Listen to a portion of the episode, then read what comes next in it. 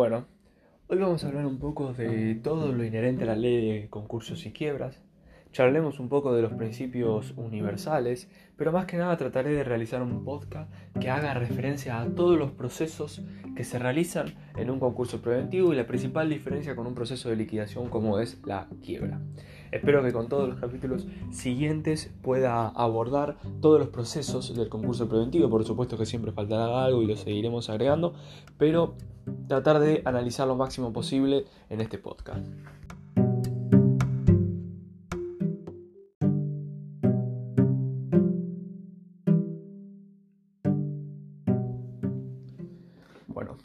Empezaremos a hablar de los principios universales que atañen al concurso preventivo. El concurso preventivo tiene algunos principios universales que hacen referencia a cualquier concurso preventivo. Por supuesto que rigen estos principios a todos los concursos preventivos. Por un lado tenemos el principio de universalidad. Lo que hace referencia al principio de universalidad es que todo el patrimonio del deudor queda comprendido en el concurso preventivo. Esto es muy importante porque te permite poder analizar todo el patrimonio independientemente de los créditos a los cuales hayan relacionado ese patrimonio. Por el otro lado tenemos que el principio de colectividad. No solo habrá un principio de universalidad, o sea, todo el patrimonio va a estar comprendido en el concurso preventivo, sino que un principio de colectividad. Todos los acreedores estarán comprendidos en el concurso preventivo. Esto también tiende a ser muy importante, porque deja de lado el principio de eh, individualidad en el cual los primeros que llegan en el derecho son los primeros que cobran. Esto es importante para el concurso preventivo y este, este principio es muy importante ya que determina que todos van a cobrar si son acreedores, aunque después veremos la categoría de privilegios que hay en los concursos preventivos. Después tenemos el principio de unicidad. El principio de unicidad hace referencia a que en el concurso estarán comprendidos todos los acreedores y todos los bienes del concursado consecuencia, habrá un solo juzgado que determine el concurso preventivo. Y un principio de inquisición, que hace referencia a que ambas partes, tanto públicas como privadas, se pondrán de acuerdo, mejor dicho, entre las partes privadas se pondrán de acuerdo con intervención pública para poder regular esos acuerdos, que en este caso sería el juez del concurso preventivo. ¿Cuál es la diferencia por arriba de, entre un concurso preventivo y una quiebra? En el concurso preventivo es un proceso es un proceso en el cual el sujeto concursado se encuentra en un periodo, en una, en una etapa de no regularización de sus deudas, o sea, se encuentra en una etapa de impotencia patrimonial, de insolvencia financiera y no puede hacer frente de manera regular a sus deudas. En consecuencia es una institución que plantea la ley para poder determinar un pasivo a una fecha, y poder presentar una propuesta a sus acreedores para poder regularizar sus deudas. Si no pudiera hacerlo, probablemente llegue un proceso en el cual directamente no podría parar, pagar ninguna. Consecuencia, repetimos, el concurso preventivo va a ser una institución que plantea la ley de concursos y quiebras, donde el, donde el concursado se encuentra en una situación de insolvencia patrimonial, de impotencia patrimonial, en el cual no puede hacer frente de manera regular a sus deudas y tiene que verificar un pasivo a una determinada fecha y presentar una propuesta a sus acreedores para poder pagarles. Entendemos que el concurso preventivo es muy importante, a diferencia de la quiebra, que el administrado sigue manteniendo la administración de sus bienes, después lo veremos más en particular, pero sigue manteniendo la administración de sus bienes. El proceso de liquidación, la gran diferencia que tiene, es que no hay una propuesta por parte del concursado a los acreedores, directamente es un proceso de liquidación. Se verifican las deudas, se liquidan los bienes que posee el, concurso, que posee el sujeto deudor y con, eso, con ese realizado se paga las deudas correspondientes. Esa es la principal diferencia que tenemos entre un concurso preventivo y una quiebra. Para que haya concurso preventivo, como bien dijimos, tiene que haber un estado de impotencia patrimonial donde el deudor no pueda hacer frente de manera regular a sus deudas.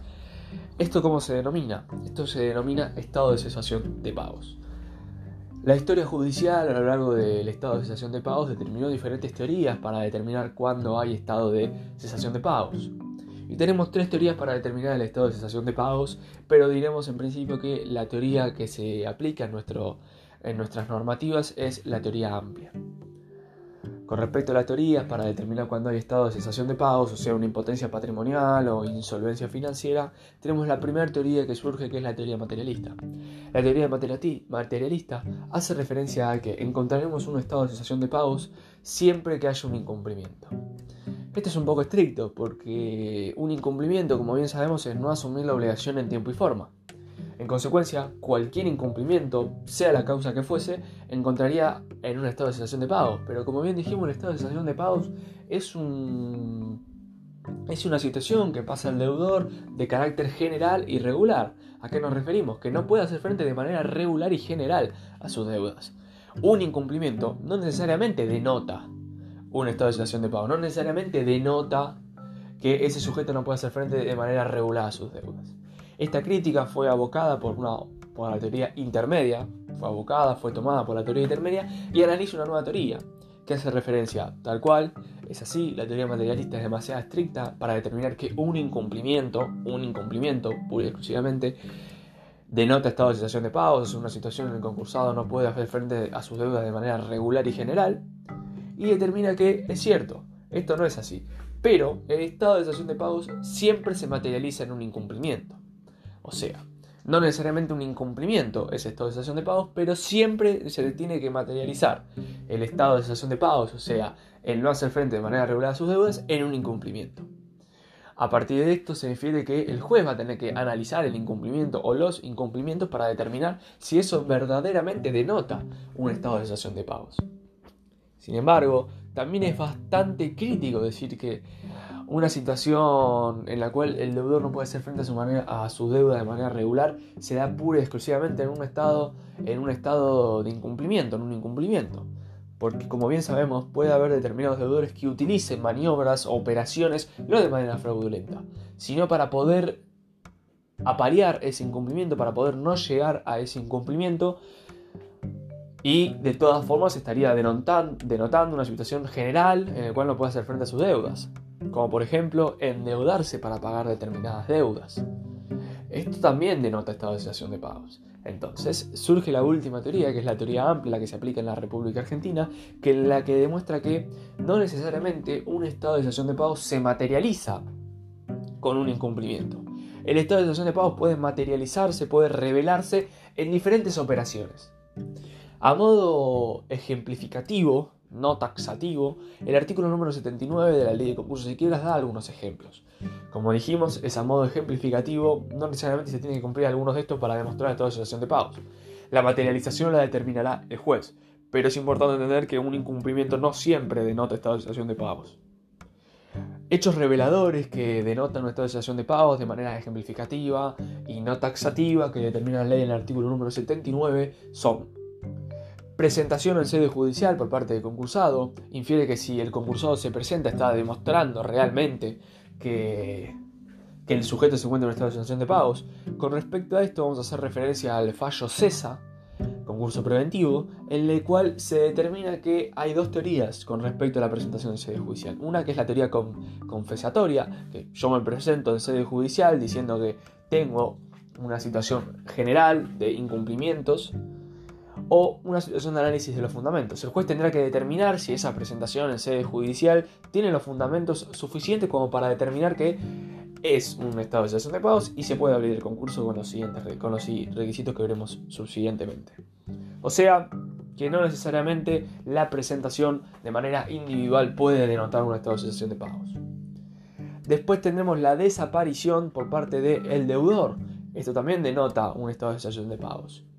Deudor nos referimos a socios o administradores. La clausura por parte del establecimiento también denota lo mismo.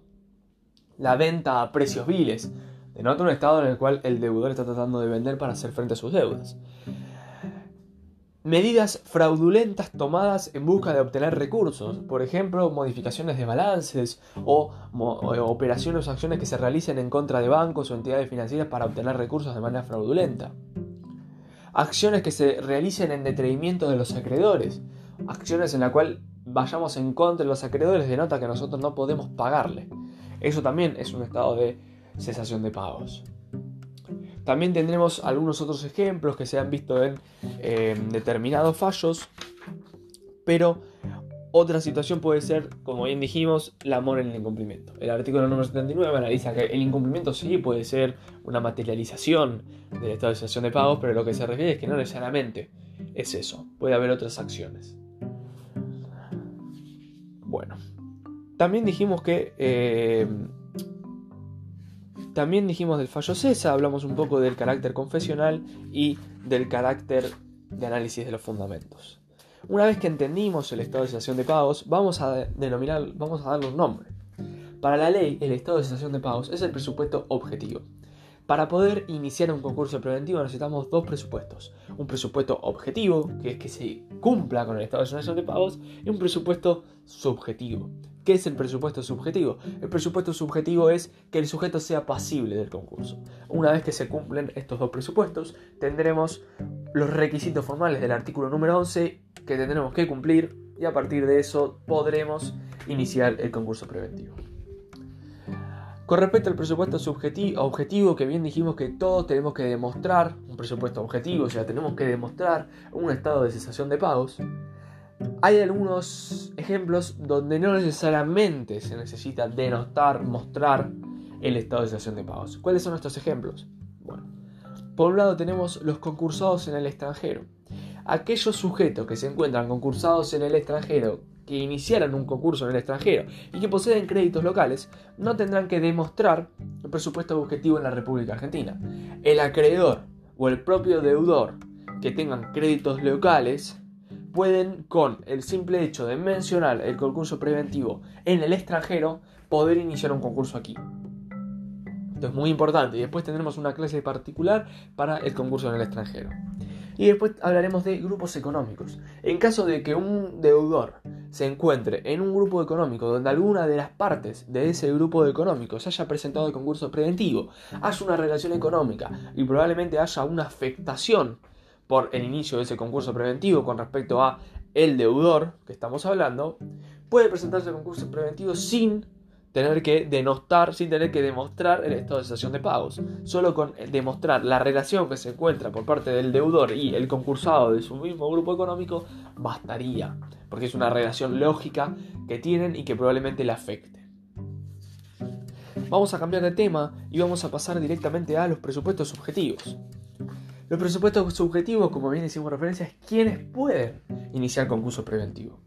Y con respecto al artículo número 2 determina la ley quienes pueden. Todas personas de existencia visible, o como bien nosotros las denominamos personas humanas en la actualidad, sean comerciantes o no, todas personas jurídicas o personas de existencia ideal, como nosotros las llamamos en el antiguo código de Vélez sean regularmente constituidas o no, y sean privadas o públicas.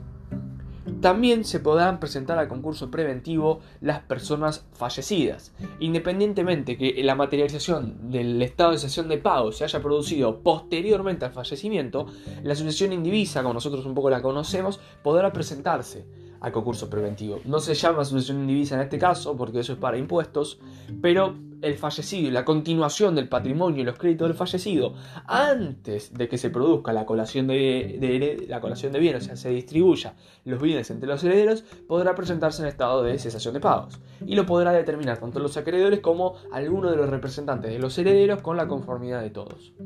Después tendremos los deudores domiciliados en el extranjero. Esos, como bien dijimos, pueden presentarse a concurso preventivo siempre y cuando tengan créditos locales. Y después tenemos los sujetos excluidos, aquellos sujetos que no van a poder presentarse a concurso preventivo. Son las entidades de seguro y las entidades bancarias. Estos tienen una normativa especial reguladora que determinan cómo hay concurso preventivo. Es muy importante analizar en este punto fallos muy conocidos como el fallo ESMATA. El fallo ESMATA, como bien sabemos, es el sindicato de metalúrgicos. El fallo ESMATA determina que el sindicato es una persona jurídica. En consecuencia, el sindicato puede ser concursado. Las obras sociales, exactamente lo mismo, pueden ser concursadas. Y si hablamos de mutuales, es lo mismo, son personas jurídicas, pueden ser concursadas. Cualquier persona jurídica esté regularmente constituida, como no, sea público o tenga participación del Estado, va a poder ser concursada. Conocemos casos como OCA, eh, OCA, exactamente, casos como Aerolíneas Argentinas, que ya se ha concursado, casos como Correo Argentino, que mismo le llegó al titular de nuestra cátedra, el doctor Eduardo Fabián Dúa. Todos estos casos denotan quiénes son pasibles de quiénes son pasibles de ser concursados. Es muy importante cuando hablamos de las no reguladas, podemos decir que pueden ser concursadas asociaciones civiles, fundaciones, consorcios de propietarios de la, de la propiedad horizontal. Todos son sujetos pasibles de ser concursados. Es muy importante esto porque puede ser un presupuesto en el cual el juez determina el juez determina la no aceptación del concurso, que después lo veremos más adelante. Después tendremos que cumplir determinados requisitos sustanciales. No son los requisitos formales del artículo numeroso, sino requisitos sustanciales para poder determinar que el concurso fue presentado correctamente. Si nosotros no cumplimos con estos requisitos sustanciales en determinados ejemplos, significa que el concurso no fue ratificado. Si yo presento un concurso preventivo y no cumplo con estos requisitos sustanciales, el concurso no fue ratificado por mí. En consecuencia, no tiene validez. Eh, se declara nulo. ¿Cuáles son esos requisitos sustanciales? Perfecto. Por un lado son las personas humanas y su periodo de inhibición. Siempre que la persona humana ya haya tenido un concurso previo, se haya homologado un acuerdo y, como bien dijimos, se haya homologado un acuerdo y se haya cumplido ese acuerdo, se encuentra el sujeto en un periodo de inhibición. Durante un año no va a poder presentar un nuevo concurso preventivo. Esto es distinto, creo que es el artículo número 56, es distinto al respecto del artículo número 31 y lo que luego veremos más adelante en un audio particular. Con respecto a las personas jurídicas, la presentación del concurso preventivo tiene que ser por el administrador de la persona jurídica, como bien sabemos el presidente del directorio, y tiene que ser ratificado dentro de los 30 días por una carta con un acta de la asamblea. De no ser así, como bien dijimos, no quedará ratificado el concurso. Con respecto a las personas fallecidas, tiene que ser presentado por alguno de los herederos. Siempre que hablamos de personas fallecidas no se distribuyeron los bienes. Tiene que ser presentado por alguno de los herederos y tiene que ser ratificado dentro de los 30 días por la totalidad de todos, por la totalidad de los demás herederos. Con respecto a las personas que son inhabilitadas o incapaces, que también pueden presentarse concurso preventivo, tendrán que ser presentados al concurso por su representante legal y ratificado por el juez que corresponda a la relación entre el incapacitado, el incapaz y su representante legal. Con respecto a con respecto a y hasta aquí, hasta aquí llegamos. Estos son los requisitos sustanciales que hacemos referencia que son necesarios de cumplimentar. Y rápidamente vamos a hacer referencia al artículo número 11, que son los requisitos formales que se necesitan para poder presentarse al concurso preventivo. Una vez que cumplo el presupuesto subjetivo y cumplo el presupuesto objetivo, empezaré a hablar de los requisitos formales que tendré que presentar tendré que presentar los últimos tres balances al momento de la presentación del concurso preventivo, tendré que determinar una nómina de acreedores detalladas con monto, causa, privilegio de esos acreedores y domicilios, nombre y apellido. Esto es muy importante para que una vez que se produzca la apertura del concurso preventivo, de ser así, el síndico pueda mandarle la carta a los acreedores. También tenemos que determinar una nómina exacta de los créditos laborales, nombre, apellido, crédito laboral, deuda, porque el síndico determinará si son pasibles de lo que nosotros denominamos un pronto pago. También tenemos que determinar las causas de cuál nosotros nos encontramos en el concurso preventivo, un estado de situación patrimonial a esa fecha, un estado de situación patrimonial a esa fecha, o sea, detallado nuestro activo y nuestro pasivo a la fecha de, em, a la, fecha de la presentación del concurso preventivo, y también tenemos que poner a disposición nuestros libros contables y un detalle sobre los libros que llevamos. O sea. Y hay otra cosa que me faltó, hay otra cosa que me faltó, que es acreditar las inscripciones correspondientes. En caso de ser persona humana, comerciante, inscripta, tiene que acreditar todas las inscripciones correspondientes. En caso de no serlo, sin ninguna inscripción. En caso de las personas jurídicas, como bien sabemos también, acreditar todas las inscripciones. Por ejemplo, una persona jurídica de capital tiene que acreditar sus inscripciones en la IGJ, Inspección General de Justicia, hoy en la actualidad a cargo de Ricardo Nissen. Todas las modificaciones del estatuto del contrato social también tienen inscripción. Hay que presentarlos, por supuesto. Ese es el principal, el principal requisito para la presentación del concurso preventivo, que es presentar todas las inscripciones del sujeto, las modificaciones y las, inscripciones de las modificaciones, el estado de situación patrimonial del activo y pasivo a la fecha de presentación, los últimos tres balances, eh, las causas del estado de situación patrimonial, nómina de acreedores, nómina, nómina de deudores y libros contables. Se determinará el domicilio procesal en el, juzgado en el cual se está presentando y luego tenemos la competencia. ¿Cuál será la competencia de los jueces en base a los diferentes sujetos que se pueden concursar? Con respecto a las personas humanas, tendrán competencia en su domicilio real. tendrán competencia en lo que nosotros denominamos su domicilio real. En caso de que tuviera varias administraciones, varios lugares, será en la sede administrativa de la persona humana.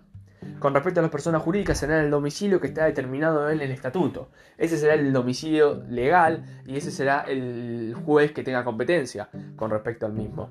Con respecto a las, sociedades constituidas, no constituidas regularmente será en el establecimiento de la misma. La diferencia entre sede y establecimiento es que la sede es administrativa y el establecimiento es el lugar de explotación o eh, lugar de explotación o comercialización.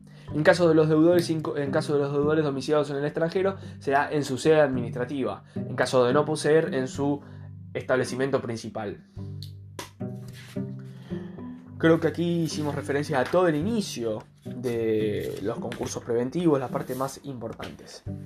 A partir del siguiente podcast hablaremos de la apertura del concurso preventivo a efectos del artículo número 13 de por qué se puede rechazar el concurso preventivo por parte del juez y el artículo número 14 que es la aceptación del concurso preventivo y el acta de apertura del concurso preventivo y todos los efectos que la misma determina.